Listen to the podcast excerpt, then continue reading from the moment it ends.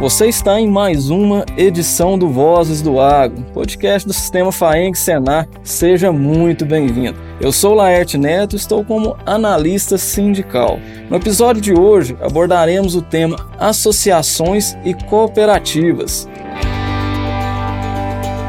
Vozes do Agro. Você sabe quais são os objetivos de cada uma, como são organizadas e como funcionam? Essas dúvidas são comuns. Vale destacar que ambas têm um objetivo de representar uma coletividade, quando o objetivo dessas pessoas é comum. Mas para definirmos bem a diferença entre a natureza de uma e de outra, eu conto com a presença da nossa convidada, Ronise Magalhães Figueiredo. Ela é advogada e tem uma ampla atuação aí em cooperativismo, associativismo e agronegócio que também atua como instrutora do sistema FAENG Senar. Ronise, seja bem-vinda.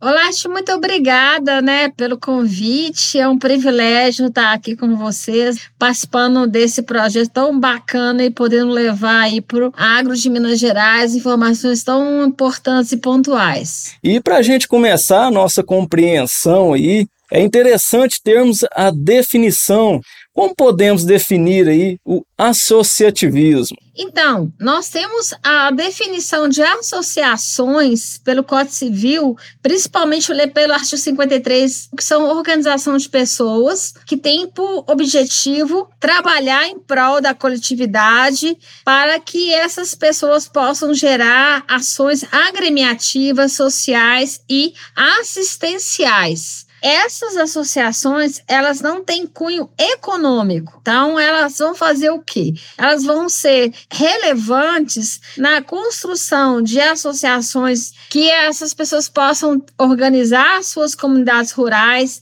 para que as comunidades elas se tornem uma pessoa jurídica que possam ter acesso a verbas parlamentares, elas possam ter processos junto às prefeituras, e só que elas não podem ter nenhum cunho econômico.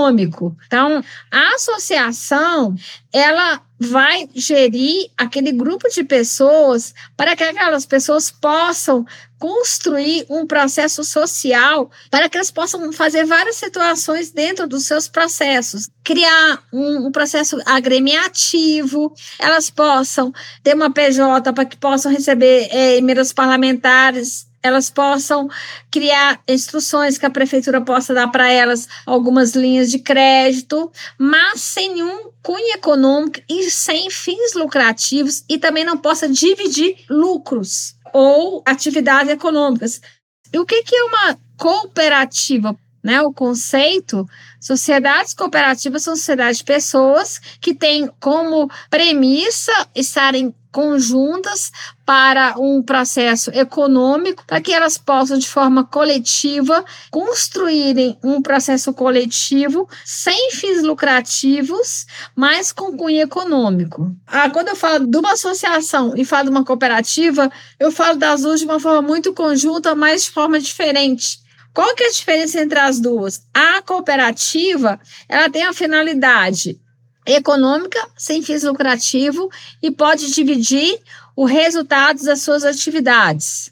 A associação ela não tem fins econômicos nem fins lucrativos e ela não pode dividir os seus resultados econômicos. Muito claro, Denis, muito claro, né, Ronise? Em cima disso, né, do que foi falado aí de políticas públicas, enfim, quais são envolvidas aí com o assunto do associativismo? Quando a gente fala de associações e cooperativas do âmbito rural, então nós temos algumas políticas públicas muito importantes. Então aí a gente tem que primeiro falar o que, que é a base da construção de uma associação rural, de uma cooperativa com base na agricultura familiar ou pequenos processos. Então o que, que a gente tem? O que, que é uma atuação da agricultura familiar? tem tanto associações como tem cooperativas. E elas têm que atender a princípios básicos. E elas têm que ter, hoje, registro no CAF, que é Cadastro da Agricultura Familiar, que é o antigo DAP. meses atrás, todas as cooperativas ou associações e produtores da agricultura familiar, elas tinham que ter o cadastro na DAP, né, na Declaração de Aptidão ao Pronaf. Só que agora a DAP não existe mais, agora é CAF, Declaração de Aptidão ao Pronaf. Então, ele existe para quê, né?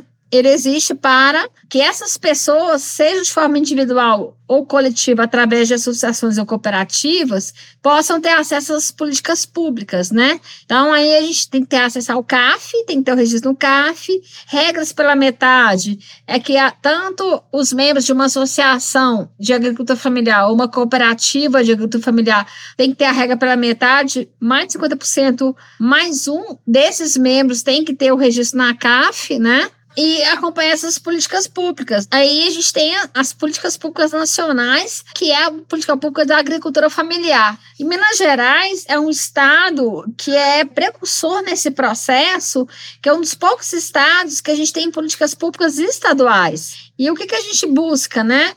Política pública estadual de apoio ao cooperativismo, que é a Cooperaf-MG, que é o decreto 47999 de 2020, que fomenta a constituição de cooperativas de agricultura familiar.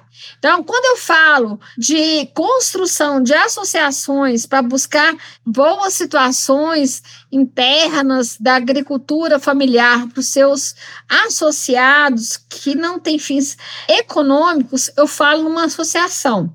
Agora, quando eu falo em políticas públicas para gerar trabalho e renda, para que esse grupo econômico receba algum tipo de valores, que esse grupo ele possa construir situações que possam é, dividir seus resultados, que possam ter uma atividade econômica, eu falo de cooperativa. Então, quando a gente discute no meio rural, Principalmente quando o Senar trabalha lá na sua base, na promoção dos seus cursos de capacitação. A gente tem um curso muito bacana no Senar, que é o curso de gestão de associações, de capacitação de pessoas, associações e sindicatos.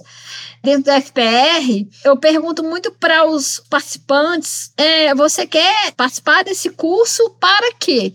Ah, professora, eu quero criar uma entidade econômica para vender os meus produtos. Ah, então é uma cooperativa.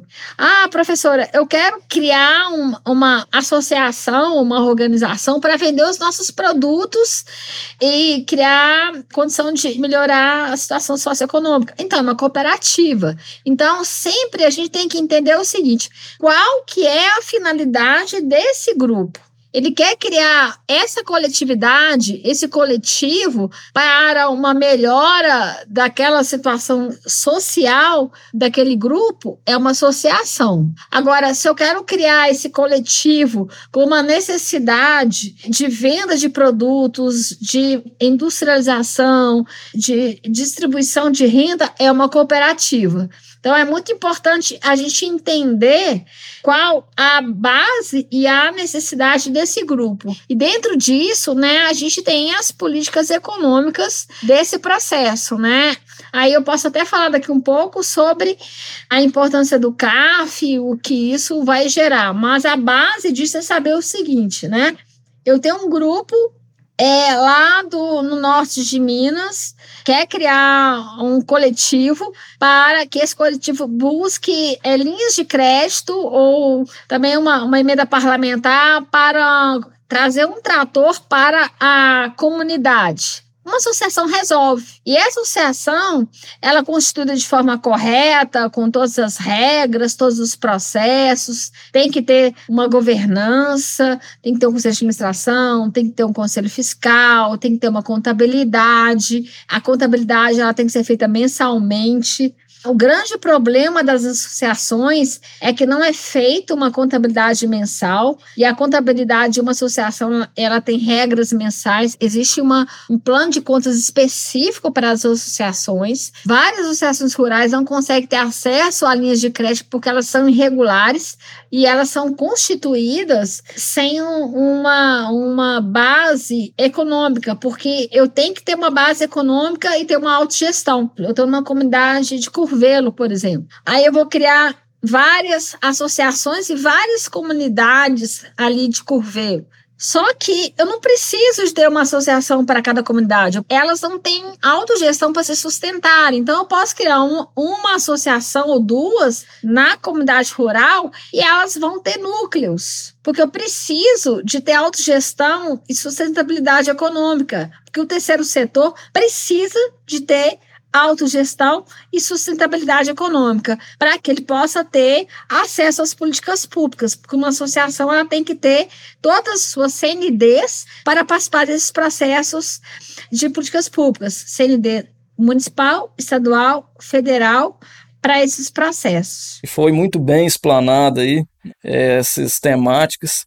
E tendo, né, então, essas duas vertentes, pensando no contexto dentro das comunidades rurais, qual o impacto das associações e dos conselhos? Conta mais um pouquinho para nós sobre essa questão do impacto dessas vertentes. Os conselhos municipais, eles são a base da construção das organizações coletivas. Enquanto eu tenho conselhos municipais fortes, que tenho a comunidade como participantes, não que a prefeitura monte esse conselho para que ela faça a ingerência dela, essas pessoas vão fazer a diferença. Aí eu vou atuar em políticas públicas. Por exemplo, né, eu vou te dar um exemplo muito interessante de atualizações da agricultura familiar em exemplos de políticas públicas, né? O PRONAF, por exemplo, que é o Programa Nacional de Fortalecimento da Agricultura. Então, o que, que ela trabalha com juros a 6% ao ano? Ela faz o quê? Pronaf de custeio, Pronaf da indústria, Pronaf mulher, Pronaf ABC mais ecologia, Pronaf ABC mais economia, Pronaf mais alimentos, Pronaf jovem, Pronaf microcrédito, programa B, Pronaf de cotas partes, né? E aí a gente tem o PA, né? Publicação de alimentos, e eu tenho um PENAI e tem assistência técnica, né? Que está na Terra, na Emater, e agora no Senar, junto à TG. E eu tenho os programas para cooperativas, que é Brasil Mais Cooperativo, que são programas nacionais, e a Cooperaf, que é um programa de Minas Gerais. A gente tem algumas é, estruturas de apoio ao cooperativismo mineiro, né? Que são várias legislações. Se quiser, a gente fala em outro momento, né?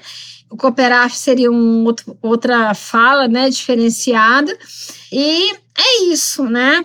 Quando a gente fala de associações, as associações ela é a base do processo de cooperação. A cooperativa é um processo além, mais complexo. Mas antes da associação, nós temos os conselhos municipais. E esses conselhos municipais, eles são a base das discussões das políticas públicas do município. E quando a gente fala do agronegócio, né, é, a gente tem que pensar nas questões das comissões municipais, né, dos conselhos municipais, que a gente tem como base, né, o Conselho Municipal de Desenvolvimento Rural e Sustentável nas cidades como um todo. E o grande problema que a gente tem, que raras são as cidades que têm o CMDRS. É uma tristeza. Tenho o privilégio de rodar o estado de Minas Gerais quase um todo como instrutora do Senar.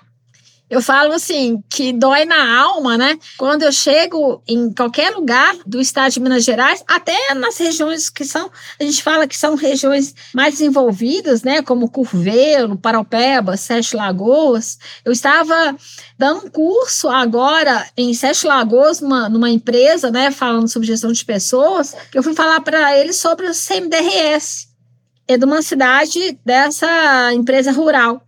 E eu perguntei assim: quem que é o presidente desse CMDRS?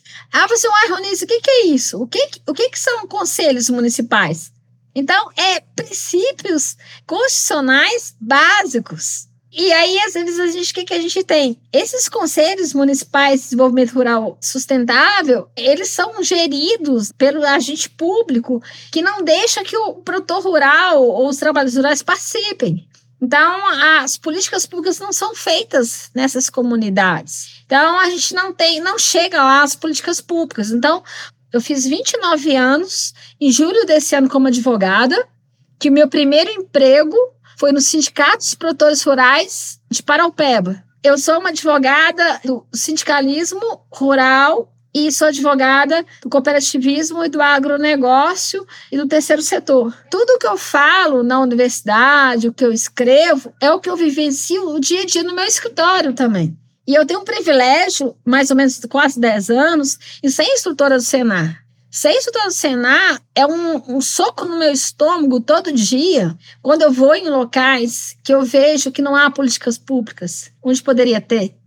Eu vejo situações que poderiam ser diferentes, mas não são. E nós temos uma legislação muito bacana para isso.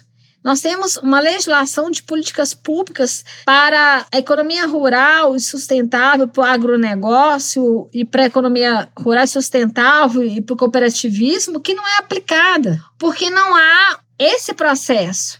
E eu acho que é uma grande responsabilidade dos sindicatos, dos produtores rurais fazer esse trabalho.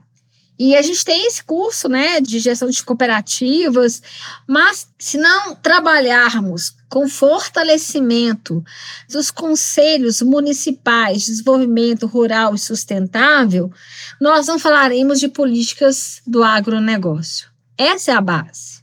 E nós temos uma legislação muito bacana, muito interessante. Em Minas Gerais, tem ainda um decreto que regulamentou a legislação da economia rural, que é o decreto 47999, que foi publicado em 2020 que fomenta a criação de cooperativas de agricultura familiar para fomentar esse processo. Então, nós temos políticas públicas, nós temos uma base institucional e legal para é, melhorar a vida desses pequenos produtores produtores de agricultura familiar e médios produtores. O que não acontece é a implementação disso. Eu acho que a gente tem que fazer uma, uma, uma releitura desse processo como um todo. O que, que acontece como nós queremos melhorar o processo econômico em qualquer atividade econômica? O, o maior entrave é quando nós não temos uma legislação que dê base, que não dê segurança jurídica para isso. Nós temos essa segurança jurídica. O que falta é a implementação desses processos. Quando eu fui fazer o meu MBA em gestão de cooperativas lá na Unicis Rio Grande do Sul e depois fiz meu mestrado em administração e trabalho também com a administração, eu discuti com um dirigente de sindicato, de cooperativa que eu discutia na minha época, né, que eu tenho 53 anos, né? Aí eu falava assim, olha, a gente tem que ter processos e procedimentos, né, lá atrás. Só que a gente fala de governança, a gente fala de boas práticas práticas de governança. Aí eu falava assim: olha, tá, mas a gente tem que ter processos e procedimentos. Não, Ronise, você é advogado, eu sou administrador, cada um no seu quadrado. Eu falei assim: não, tá errado. Não dá para discutir políticas públicas e falar de, de desenvolvimento econômico sem pensar na legislação prévia.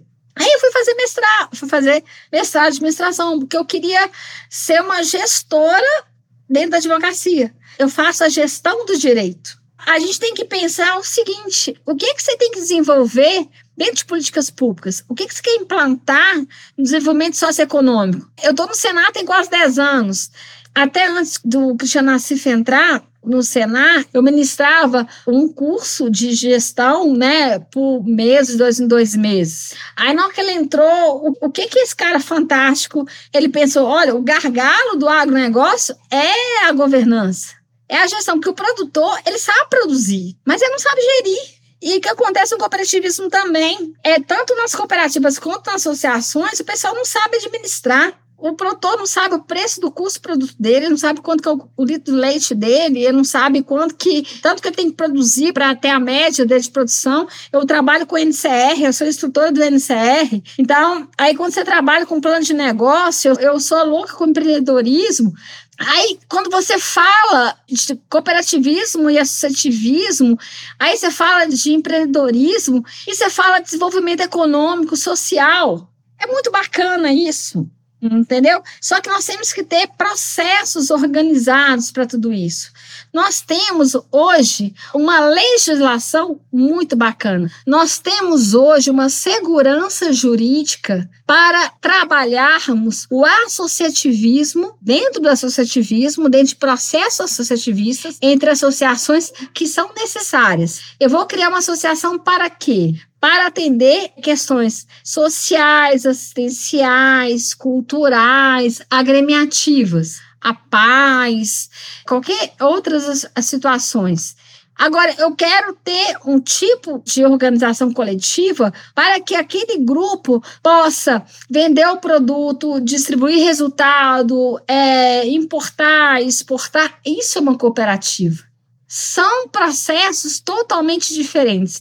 Uma associação é para uma coisa, uma cooperativa é para outra coisa. E nós temos hoje políticas públicas e legislações que nos dão condições para isso. O que falta? pessoas que possam levar essas informações corretamente para a base e entender o que precisa e principalmente trabalhar essas políticas públicas a, a, a nível de município e as organizações como Sescop, Senar, o Seng, FAENG, né, entenderem onde buscar e onde implantar esses processos e formar pessoas, e formar profissionais, e formar especialistas em cooperativismo, para que esses profissionais entendam o que eles estão fazendo. Trabalho que eu faço lá na PUC Minas, é, o trabalho que eu faço no sistema FAENG, em Minas Gerais. E quando você faz isso, você semeia conhecimento e você constrói novos processos. Então, nós temos hoje um, uma estrutura jurídica muito bacana. No decorrer desses últimos 20 anos, os governos que passaram, eles aprovaram legislações para que o agronegócio, o cooperativismo, o terceiro setor pudessem prosperar. E nós temos hoje o que, que segura a nossa balança comercial? É o cooperativismo o agronegócio. Mas nós não temos pessoas que são capacitadas para isso. E a gente precisa formar essas pessoas. Aí, quando você vê, por exemplo, o sistema FAENG e a CNA com os cursos técnicos, né, de agronegócio, fruticultura, zootecnia, e a gente tem a CNA também com os tecnólogos, isso é fantástico. A um custo zero ou a um custo muito, muito barato, é a forma da gente levar para as comunidades essa formação dessas pessoas. Mas ainda falta chegar a essas pessoas. O processo de comunicação e conhecimento ainda ele é muito básico, né? E aí o que, que a gente tem? Se for avaliar, por exemplo, né? Quando a gente fala da CAF, para cooperativas e associações, que eu tenho que ter 50% mais um de membros para ter acesso à CAF, né? Que é a antiga DAP, para ter acesso a essas políticas institucionais, que é o PENA, a PA e a CONAB, isso representa na economia circular de uma comunidade. É fantástico isso. É você pegar todo aquele pequeno produtor da agricultura familiar, produzindo, vendendo para as prefeituras, é, escolas estaduais, órgãos militares, e isso circula na comunidade. E é interessante que a gente comece a entender esses processos e busquem a construção e a formalização desses coletivos nos âmbitos rurais. Porque não tem outra forma que essas pessoas tenham acesso ao crédito, porque não existe econômico sem social forte. Uma política assistencialista, ela não tem sustentabilidade. Uma associação, ela tem, tem que ter sustentabilidade, ela tem que saber pagar suas contas básicas. Ela não tem que ficar esperando que a prefeitura pague suas contas. Ela tem que ter a sua sustentabilidade. E a cooperativa a mesma coisa. E o sistema FAENG, através de seus programas e o que tem feito de uma forma muito, muito fantástica, trabalhar esses processos, né? E a gente realmente trabalhar via sindicatos, transformar esses coletivos em associações fortes e quando essas associações tiver um interesse econômico, vão ser criadas cooperativas. E as cooperativas, elas trabalham de forma muito tranquilas com as associações, que a associação tem uma finalidade e a cooperativa tem outra, e as duas podem estar juntas no mesmo ecossistema, que uma tem uma finalidade, outra tem outra, e as duas recebem com o mesmo coletivo, recebem verbas parlamentares, recebem e têm atividades coletivas e distintas, contribuindo para o mesmo desenvolvimento econômico. Muito bacana, Ronis. E em cima do que foi falado, aí, né, dá para perceber que, em termos de legislação, nós temos a faca e o queijo na mão aí, né? Realmente precisamos trabalhar pessoas, né? incentivar, tá levando a informação para que essas pessoas possam fazer a diferença ali na sua região, né? no seu município porque a base está consolidada, né? já teve aí muitas conquistas, principalmente quando se trata aí do, da cooperação. Né? Temos que cada vez mais incentivar. E em cima disso, eu convido né, você que está assistindo aí o nosso podcast a compartilhar esse conteúdo, né, para que essa informação possa chegar a mais pessoas e dessa forma tá transformando né, a mentalidade, levando mais insights. E já aí encaminhando para o final da nossa conversa, Ronise, agradecemos a sua disponibilidade e mais essa contribuição com o nosso público ao agro mineiro. Eu só agradeço, né? Que para mim é um presente e um privilégio de ser convidada, né, por um programa tão fantástico, né?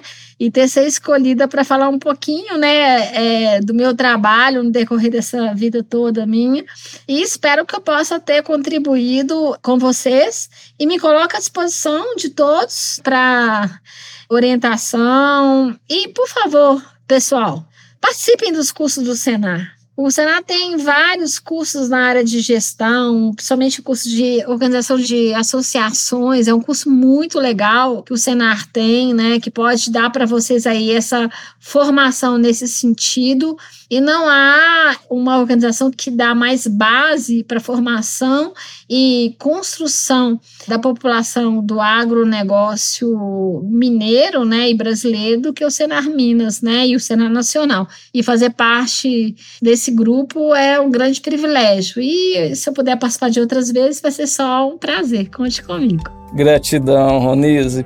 E a você, ouvinte, alguns recados importantes. Para obter informações sobre os cursos oferecidos gratuitamente, assim como a Ronise acabou de mencionar aqui, entre em contato com os sindicatos produtores rurais de sua cidade ou procure um de nossos escritórios regionais. Para dúvidas ou sugestões, nosso e-mail é o vozesdoagro@senarminas.org.br. Essas informações estão na descrição desse episódio e também recomendo que você nos siga pelas plataformas preferidas. Pode ser o Spotify, o Deezer, Google Podcast. Toda quarta-feira tem conteúdo novo.